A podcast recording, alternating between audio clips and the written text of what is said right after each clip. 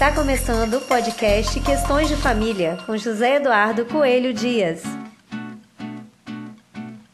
Olá, meus amigos e minhas amigas que nos acompanham pelo canal Questões de Família aqui no YouTube, nos acompanham também por podcast na sua plataforma preferida. O tema da nossa conversa de hoje, escolhido por votação dos nossos seguidores no Instagram, Zé Du Coelho, já está seguindo, vai lá. Nosso tema é penalidades para quem pratica alienação parental. Sobre isso nós vamos falar depois da vinheta.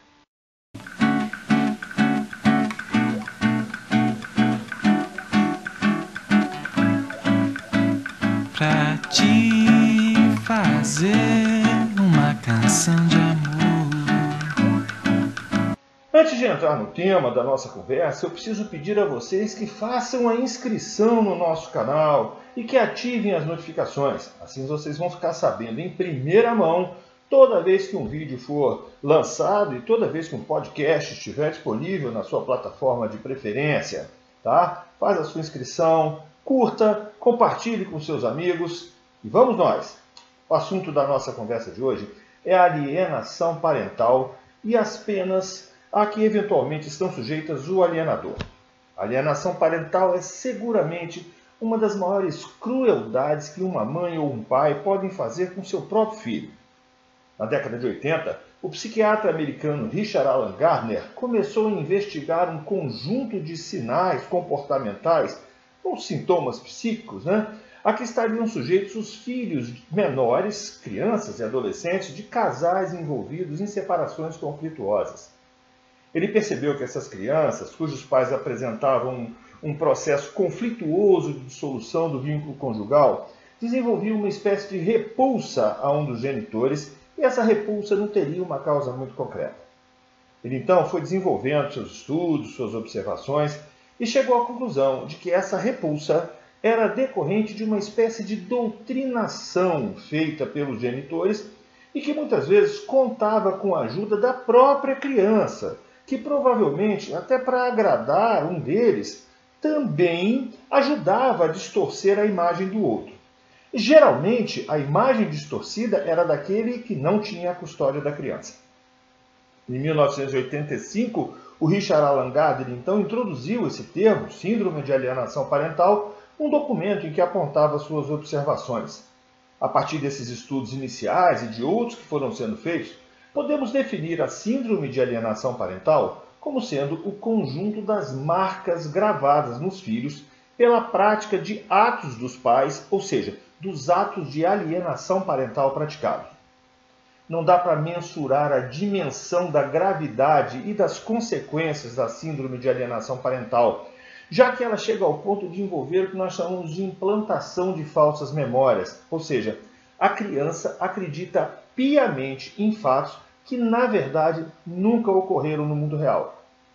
Já pensou em como é terrível construir uma vida inteira e definir todas as escolhas com base em premissas que nunca foram verdadeiras? Moldar toda uma vida com base em mentiras, porque um dia alguém resolveu fazer isso com o próprio filho, alguém resolveu que deveria fazer no próprio filho uma lavagem cere cerebral? que nós testemunhamos nesses casos é uma verdadeira patologização do amor. A manifestação de um amor doentio que mata em vez de curar. Mas o Brasil ganhou uma forte arma para lutar contra esse mal.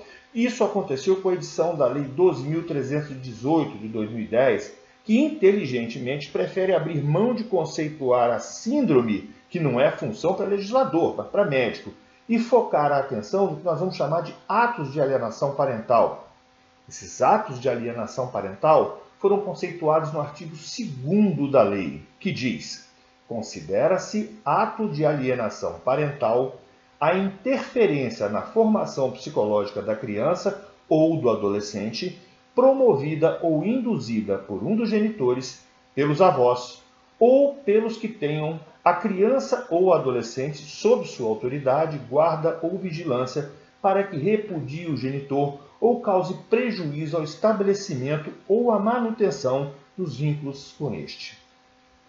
No parágrafo único do artigo 2, a lei apresenta uma relação de atos de alienação parental. realizar campanha de desqualificação da conduta do genitor no exercício da paternidade ou da maternidade, dificultar o exercício da autoridade parental, dificultar o contato da criança ou do adolescente com o genitor, dificultar o exercício do direito regulamentado de convivência familiar, omitir deliberadamente a genitor informações pessoais relevantes sobre a criança ou sobre o adolescente, inclusive escolares, médicas e alterações de endereço também. Outro, é, outra definição da lei seria apresentar falsa denúncia contra genitor, contra familiares deste ou contra vós, para obstar ou dificultar a convivência deles com a criança ou com o adolescente. Mudar o domicílio para local distante sem justificativa, visando dificultar a convivência da criança ou do adolescente com o outro genitor, com os familiares desse, com os avós. Olha, é, é bom a gente deixar muito claro que, por expressa previsão legal, essa relação é apenas exemplificativa, já que outros atos podem ser detectados com a mesma finalidade. Com a mesma finalidade, com os mesmos efeitos, mesmo que não estejam previstos expressamente na lei. O que verdadeiramente determina, então, a prática de atos de alienação parental não é a sua tipificação, mas a intenção de comprometer os vínculos com o outro genitor, ainda que de forma inconsciente. Mas olha, o assunto da nossa conversa são as penas a que estariam sujeitos o alienador. E nós não falamos ainda disso, né? Vamos falar então. A nossa lei, na verdade, não abre um capítulo próprio para tratar do apenamento dos alienadores, até porque não se trata de uma lei feita com o escopo de punir quem já praticou um ato. Muito pelo contrário, é, é uma lei feita com o escopo de impedir que esses atos aconteçam e proteger a verdadeira vítima, que não é o genitor alienado, mas é a própria criança. Nessa linha, vamos dar uma olhada no que, que diz o artigo 4 da Lei de Alienação Parental. Artigo 4 declarado indício de ato de alienação parental, a requerimento ou de ofício, em qualquer momento processual, em ação autônoma ou incidentalmente, o processo terá tramitação prioritária e o juiz determinará com urgência, ouvido o Ministério Público, as medidas provisórias necessárias para a preservação da integridade psicológica da criança ou do adolescente, inclusive para assegurar sua convivência com o genitor ou viabilizar a efetiva reaproximação entre ambos, se for o caso. Vejam bem, basta o simples indício de alienação para que o juiz seja forçado a determinar medidas de urgência para preservar a integridade psicológica da criança e, o seu convívio com o genitor alienado. Constatada a efetiva prática de atos de alienação parental, é que se aplica, então, as disposições do artigo 6 da Lei de Alienação Parental. Vamos ver o que diz o artigo 6.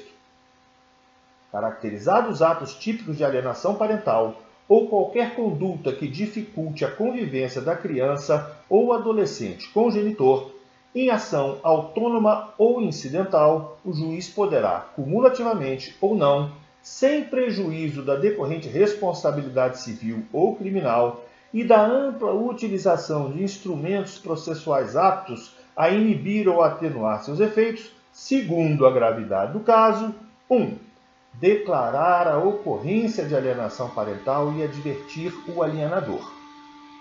Inciso 2. Ampliar o regime de convivência familiar em favor do genitor alienado. Inciso 3. Estipular multa ao alienador. Inciso 4. Determinar acompanhamento psicológico ou biopsicossocial. Sim, o juiz pode determinar a terapia compulsória. Inciso 5. Determinar a alteração da guarda para guarda compartilhada, ou se a guarda for compartilhada, a sua inversão para unilateral em favor do genitor alienado. Inciso 6. Determinar a fixação cautelar de domicílio da criança ou do adolescente. Evidentemente, isso deve ser feito para que a criança seja facilmente localizável e que, e que qualquer ato é, é, que vise esconder a criança, então também seria de alienação parental. E o inciso sétimo, declarar a suspensão da autoridade parental. A lei ainda tem, esse artigo ainda tem um parágrafo único que vai dizer que caracterizada mudança abusiva de endereço, inviabilização ou obstrução à convivência familiar, o juiz também poderá inverter a obrigação de levar para ou retirar a criança ou adolescente da residência do genitor, por ocasião das alternâncias dos períodos de convivência familiar. Note bem, gente, a lei não impõe penas, mas medidas que visam garantir a boa convivência com o genitor alienado e a diminuição da interferência do genitor alienador. Genitor ou qualquer pessoa que tenha a criança ou adolescente sob sua autoridade, guarda ou vigilância. Mas é preciso lembrar que, nos termos do artigo 3 da Lei de Alienação Parental, a prática de ato de alienação parental fere direito fundamental da criança ou do adolescente de convivência familiar saudável, prejudica a realização de afeto nas relações com o genitor e com o grupo familiar, constitui abuso moral contra a criança ou adolescente e descumprimento dos deveres inerentes à autoridade parental ou decorrente de tutela ou guarda, o que pode resultar na prática de um dos crimes previstos lá no artigo 225 do Estatuto da Criança ou do Adolescente, ou mesmo dos crimes previstos lá no Código Penal, com as penas respectivas, dependendo, evidentemente, de apuração em regular processo, em que seja garantida ampla defesa, contraditório, devido processo legal, tudo, né? Enfim, mas é muito mais importante do que prever penas ou medidas é o processo de conscientização. Os pais precisam começar a entender que não há espaço para disputa e que os filhos não podem ser usados como armas ou como escudos numa guerra que não é deles. As crianças precisam de cuidados, precisam de proteção, elas precisam ser cuidadas, precisam ser protegidas. Elas não têm, via de regra, não têm maturidade para lidar com a desconstrução da imagem paterna ou materna, enfim. Até porque, gente, as crianças precisam dessas imagens íntegras. Elas precisam construir quem realmente são. Papai, mamãe, se vocês têm problema entre vocês, resolvam como gente grande. Não coloca a criança no meio dessa história, não. Não joga nas costas da criança um peso que ela não é capaz de suportar. Essa briga não é dela, é de vocês. Bom, gente, era o que eu tinha para dizer hoje. Não esqueça de fazer inscrição no nosso canal, ativar as notificações, deixar o seu joinha. E é isso aí, recomendar para os seus amigos nas redes sociais. É isso aí, gente. Tudo de bom. Espero que vocês tenham gostado. Até a próxima. Você acabou de ouvir o podcast Questões de Família. Até o próximo!